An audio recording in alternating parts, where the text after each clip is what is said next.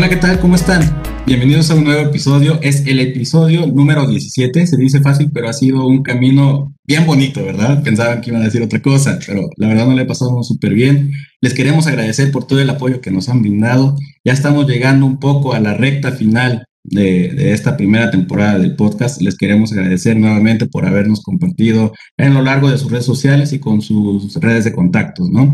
Eh, el día de hoy va a ser un episodio buenísimo, es un episodio en familia, ¿no? Vamos a ser puro participante al extra y vamos a tocar un tema súper importante y es algo que ustedes también es bueno que conozcan. Eh, como Alestra tenemos un portafolio dividido en diversas familias estratégicas, una de ellas es transformación digital, y justamente vamos a hablar de eso hoy, ¿no? Nuestro episodio justo se llama Conociendo la digitalización de procesos. Y em, el objetivo de este es que podamos entender un poco más cómo podemos ayudar a las organizaciones en este tipo de pasos que tenemos que seguir. Entonces, si no me conoces, me presento. Soy Ángel Eslava, especialista de producto de colaboración dentro de Alestra. Hola Ángel. Hola Bri. Este, la verdad es que yo, yo quería interrumpirte desde hace rato porque entre la nostalgia que, que ya se nos acaba prácticamente, 17 capítulos, como bien mencionas, parece fácil, pero no lo ha sido tanto. La verdad es que estamos, o bueno, personalmente es como un mundo lleno de aprendizajes. Creo que coincidimos ambos en, en esta parte. Y, y, pues nada, o sea, felices por, por las personas que nos escuchan, por todos sus comentarios y pues a seguir avanzado. Como, como bien comentas, es un capítulo hecho en casa, entonces este, esperamos les agrade muchísimo. Vamos a hablar de la digitalización de procesos. Y pues los invitamos a que se queden con nosotros para saber qué es la digitalización de procesos y cómo cada vez este concepto se vuelve un concepto más relevante dentro de las organizaciones, ya que las organizaciones hoy en día empiezan a, preguntarse cómo automatizar ciertos procesos que hoy en día se hacen manualmente, son repetitivos y pues antes teníamos miedo al cambio y creo que la misma pandemia nos ha brillado a acelerarnos, ¿no? Que es parte de lo que hemos comentado a lo largo de, estos capítulos. Entonces, bueno, sí, esperamos que les guste mucho este capítulo y este, pues vamos, Ángel. Vamos. Y bueno, pues ya estamos aquí con nuestra super invitada del día de hoy, ¿no?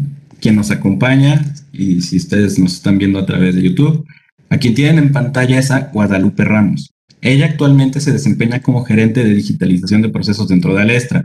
Lleva una trayectoria de casi 15 años en la empresa y además ha ocupado posiciones estratégicas en diversas áreas, tiene una sensibilidad de mercado buenísima.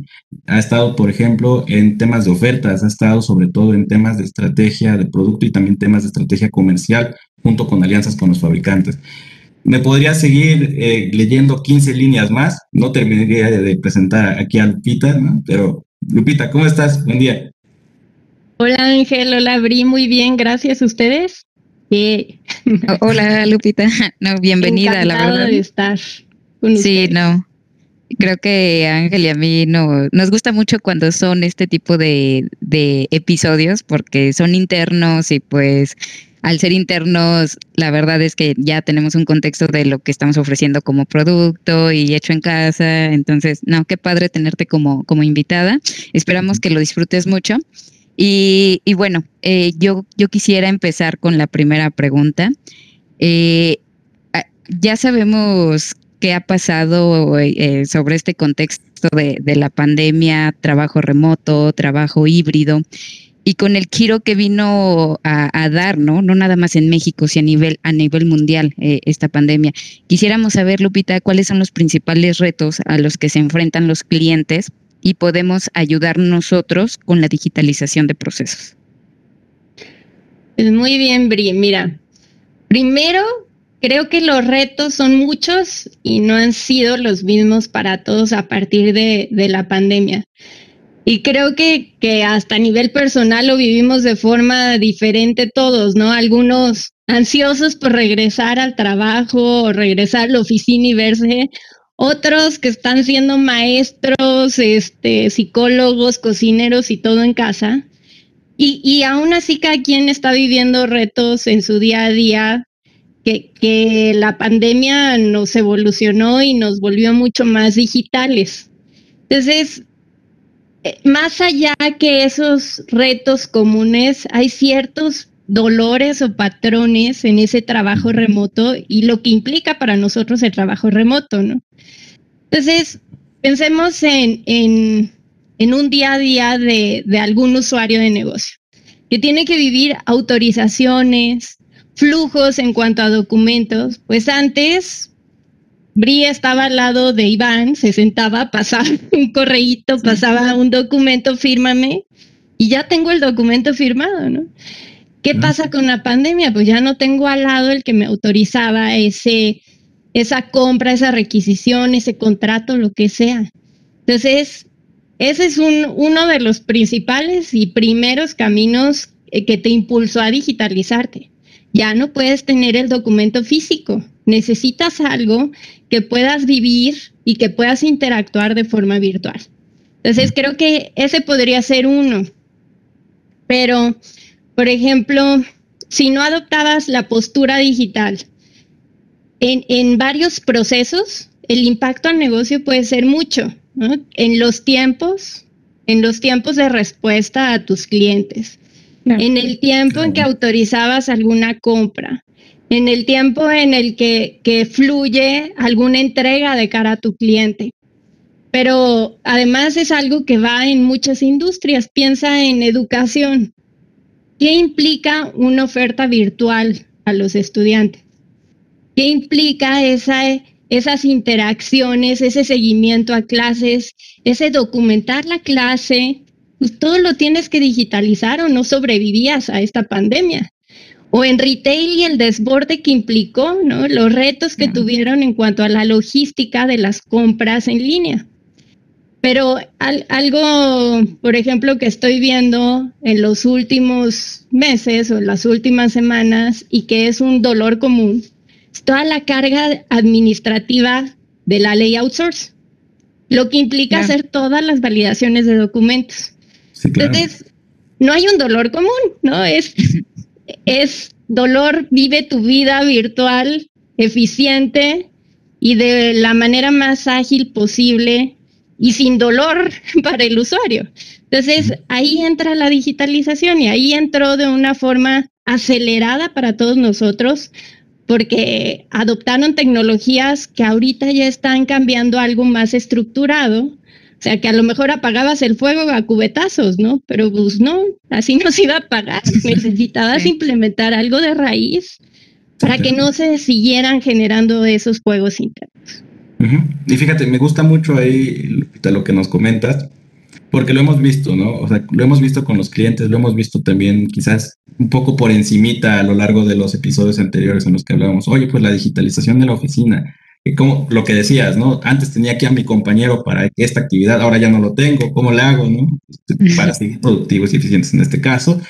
Eh, y me gusta mucho también eh, la perspectiva que le brindas, ¿no? Y el caso que das, por ejemplo, de esta ley del outsourcing, por mencionar algunas de las cosas a las que se pueden encontrar en el día a día. Eh, sin embargo, Lupita, quizás para algunos lo tengamos muy claros, quizás para algunos más, ¿no? ¿Qué es este tema de la digitalización? ¿Por, por dónde empezamos? ¿Es un producto? ¿Es una serie de productos? ¿Qué nos puedes compartir? Pues mira, digitalización de procesos no es solo un servicio producto, ¿no? O sea, lo hemos visto que que a veces pareciera que transformación o digitalización va a llegar por arte de magia y va a cambiar la organización. No, así no pasa. Va más allá de una solución, va más allá de un RPA, va más allá de un, IR, un ERP, va más allá de, de todas estas soluciones tecnológicas, porque no solo es el software, no solo es la tecnología o el servicio profesional, esto implica un cambio cultural y su gestión implica estrategia, implica sponsors a nivel directivo, requiere una alineación de procesos y la gestión de los mismos. Entonces, digitalización de procesos es un cambio en la organización y es un cambio hacia, como lo dice el nombre, digitalizar los procesos.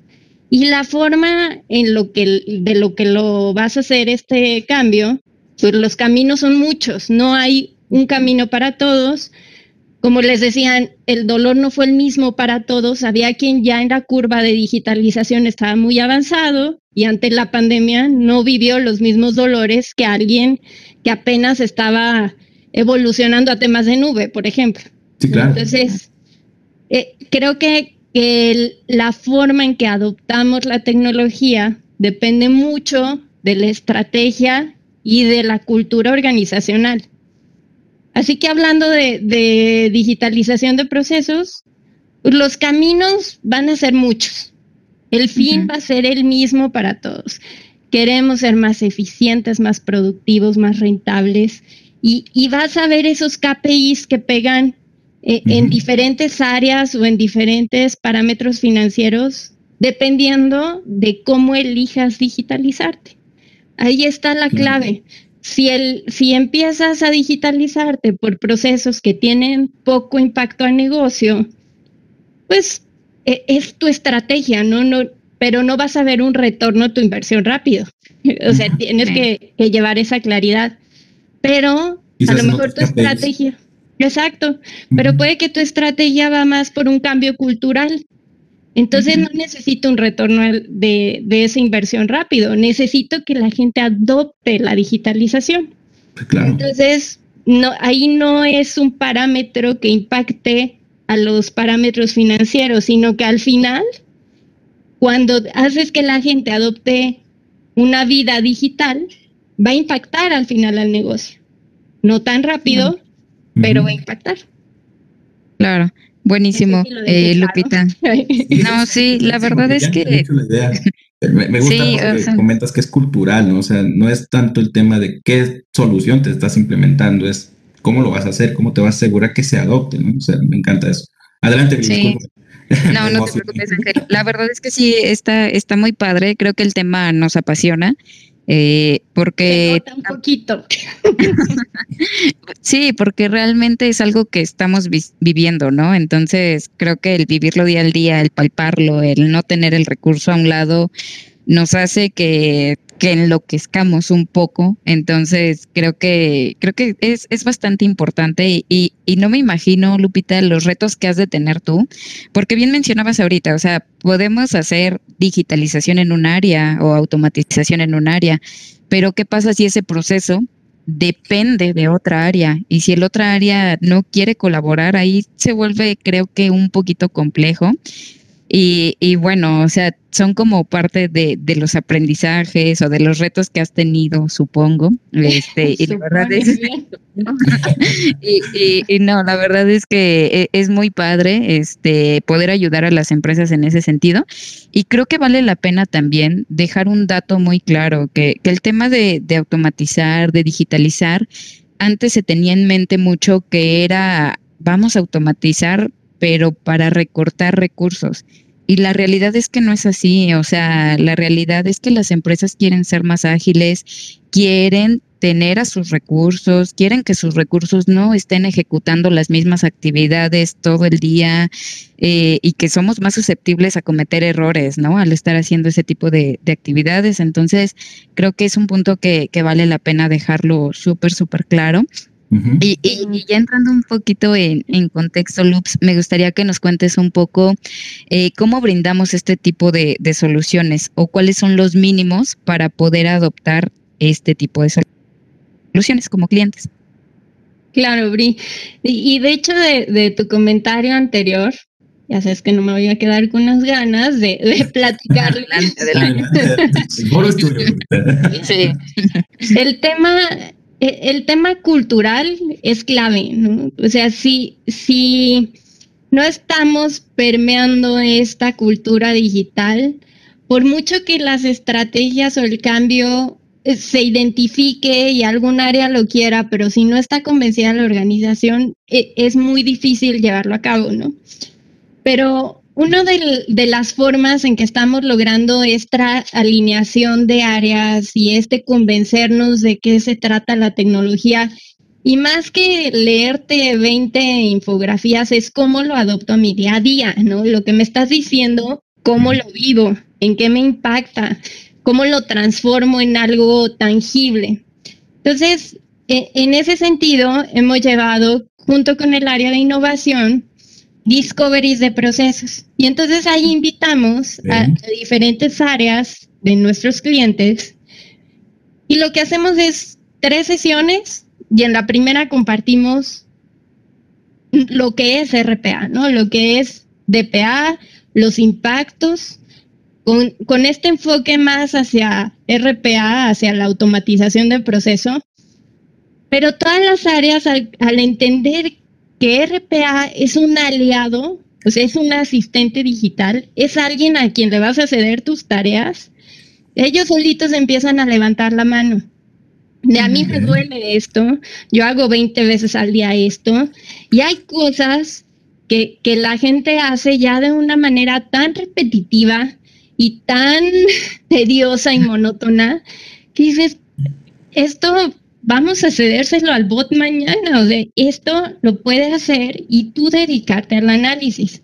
Digo, en uno de estos ejercicios veíamos con uno de nuestros clientes que, eh, y lo hicimos con una sola área financiera, salieron cerca de 40 procesos, ¿no? Salen 40 procesos de una sola dirección que son susceptibles a automatización. Y de esos 40, muchos impactaban en el día a día del usuario. A veces no, no le damos esa importancia que merece al día a día de nuestros empleados, pero ellos decían que tardaban 80% de su día en bajar reportes, en consolidar información, en hacer otro reporte. Todo eso lo puede hacer un bot. Y en analizarlo dedicaban el 20%. Cuando, oye, tienes la inteligencia para dedicarle 80% a analizar la información, detectar oportunidades, que eso no es capaz de hacerlo hoy un bot. O sea, sí te van a entregar analíticos, pero la sensibilidad, la innovación, la, inteligencia, el más allá del negocio lo tienes tú como usuario, claro. Entonces, dejemos que el más allá, el pasito extra, lo den nuestros colaboradores y que no se quede en están operando y haciendo un día a día monótono cuando lo que pueden ofrecer a la organización está en quitarles esa monotonía. Y esa monotonía entonces te da un crecimiento y oportunidades que no estás viendo hoy.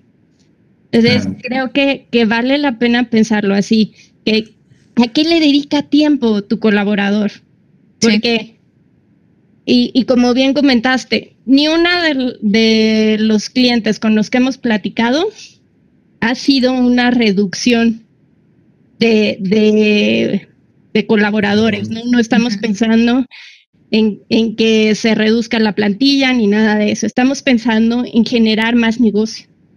Y ahí es donde deberíamos de poner el foco. A lo mejor estoy creciendo al 10, pero podría crecer al 30% y no lo veo.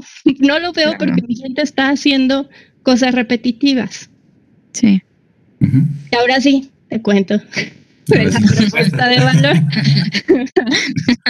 Empiezo por ese cambio cultural, ¿no? O sea, empezamos con, con esas sesiones que hacemos con el equipo de innovación, qué es lo que implica, qué, qué, qué es lo que les duele, estos servicios, eh, la forma en que podemos acercarnos a nuestros clientes es escuchando, no hay de otra. Entonces necesitamos escucharlos, necesitamos que ellos revelen qué es lo que, que, está impactando en su operación, en su día a día.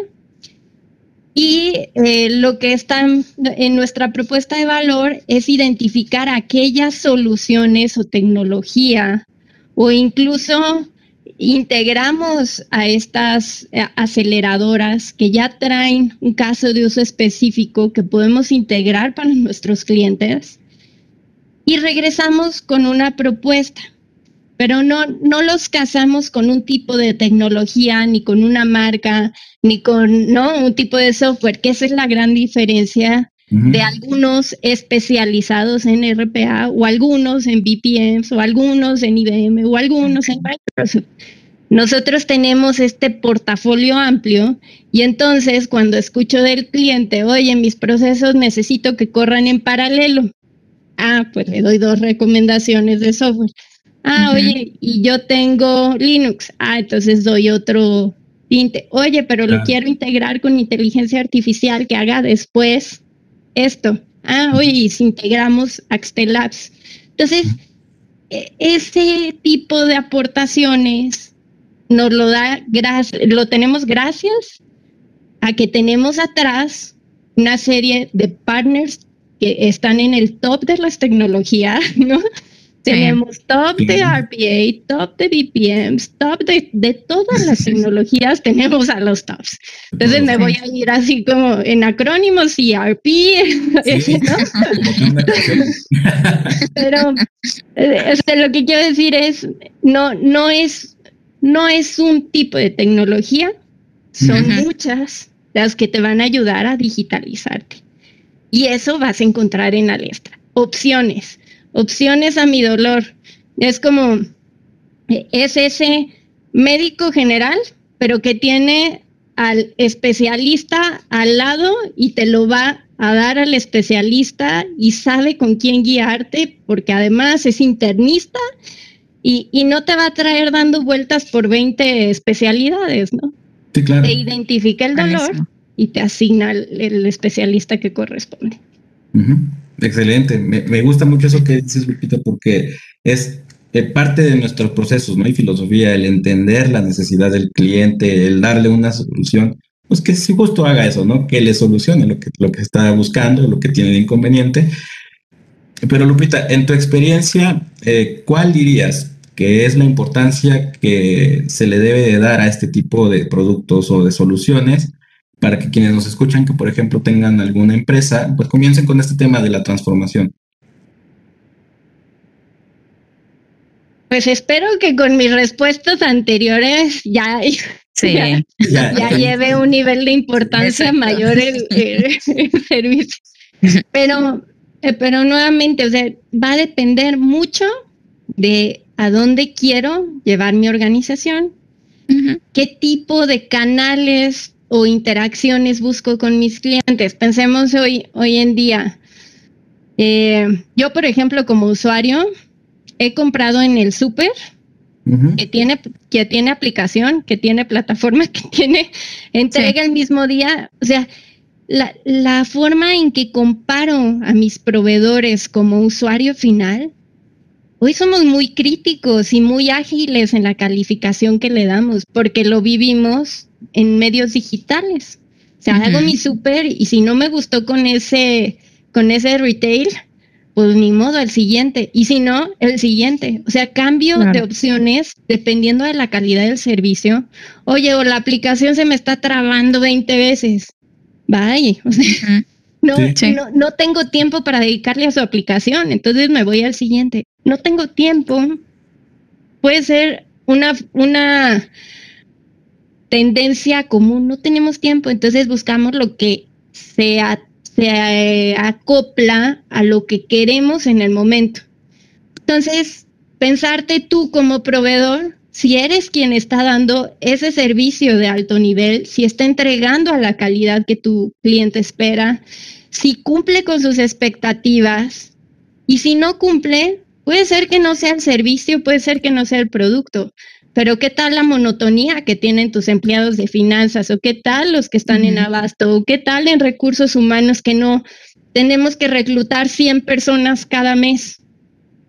Oye, pues inteligencia artificial que para eso está, para ayudarte a filtrar y que quien está en reclutamiento ya haga los filtros finales y contrate al que está adecuado al éxito de tu negocio no al de la industria, pero al éxito de tu negocio.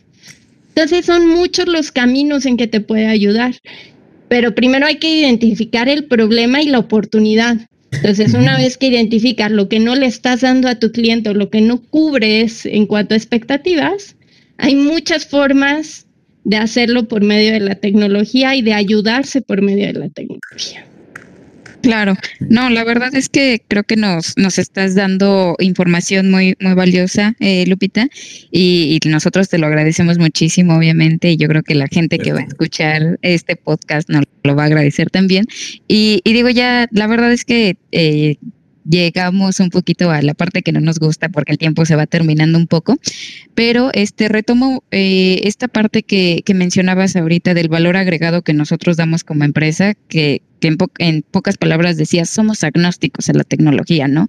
No nos casamos con una sola herramienta o con una sola plataforma o con una sola tecnología.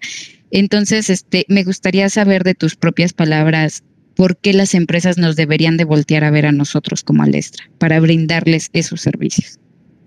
Mira, pareciera eh, hoy en día que hay mucho especialista en campo, en campos específicos, pero creo que gran parte de nuestro valor es esa evolución durante 25 años. O llevas un camino, una trayectoria, un conocimiento de tecnologías, de telecomunicaciones y de TI, que son la base sólida sobre la cual estamos creciendo estos servicios de transformación digital. O sea, no aparecen de la nada, sino van evolucionando nuestra propuesta de valor para llevar esa transformación digital a nuestros clientes. Entonces, gracias a, a esa base de tecnologías, por ejemplo, con Ángel, todo lo que trae de colaboración, todo lo que traemos del lado de redes. Podemos ver la película completa de nuestros clientes. No nos quedamos con la partecita que nos cuentan. Vemos la película completa y sabemos los dolores de colaboración y sabemos los colores, dolores de redes. Y por eso creo que nuestra propuesta puede ir más allá, porque además tienes monitoreos, puedo tener mesa de servicio, puedo acompañarte y capacitarte para que tú implementes RPA en tu organización. Yo quiero ayudar a comprarme el desarrollo. Puedes, puedo ayudarte a que lo tomes tú. E, ese tipo de variantes sobre la propuesta, creo que no todo el mundo las tiene allá afuera y es lo que veo que, que está generando mucha expectativa en nuestros clientes. Sí, por supuesto. Me, encanta todo eso que acabas de decir porque creo que me, gusta mucho eso, Rupita. Y bueno, chicos y chicas, estamos de vuelta. El café riquísimo, la plática todavía más. Lástima que no la pueden escuchar completa, ¿no? Para eso vamos a tener siguientes episodios, pero bueno, Lupita, ya nos acercamos al, tema del cierre del capítulo. Eh, quizás puedas apoyarnos ahí con algunas recomendaciones, algunas conclusiones que quieras que se quede en nuestra audiencia para que compartan la palabra, ¿no? Entonces, adelante. Para ir a predicar con el ejemplo, ¿no? Correcto. Pues lo que me gustaría compartirles es que la digitalización y, y lo que implica digitalizarse no tiene que ser un cambio abismal, ¿no? De un día para otro y toda la organización adoptarlo. O sea, puede ser algo que estés tomando gradualmente y, que adopten áreas con tecnología que ya tienes. O sea, puedes usar software que actualmente tienes de un, de un Office 365, un E3, un E5, que tienen bebida, automatización. Puedes hacer uso de, de cosas que están ahí y que no habías identificado y que muchas veces es como tener el coche estacionado, ¿no? O sea, mejor llevémoslo a correr un poquito desquitemos la tecnología que tenemos y el siguiente paso empiezas a implementar nuevas tecnologías y vas creciendo en cuanto a esa digitalización y ese cambio cultural. Pero lo que quiero compartir es, no hay una receta para todos. Debes de identificar qué es lo que está en línea con tu estrategia y, en esa estrategia de cara al cliente, pero también la estrategia directiva y la oferta que, estamos pretendiendo de cara a nuestros clientes. Buenísimo, Loops. La verdad es que creo que quedan muy claras estas, estas últimas conclusiones o últimos puntos. Eh, creo que la charla fue, fue muy básica para que allá afuera quien nos está escuchando entienda de lo que hablamos y pues nada, agradecerte tu tiempo, el espacio. Muchísimas gracias por esta gran charla. Eh, en verdad el tiempo se nos fue volando y esperamos tenerte pronto de vuelta. Esperamos lo hayas disfrutado. Muchas gracias a ustedes y sí, lo disfruté, se me fue volando.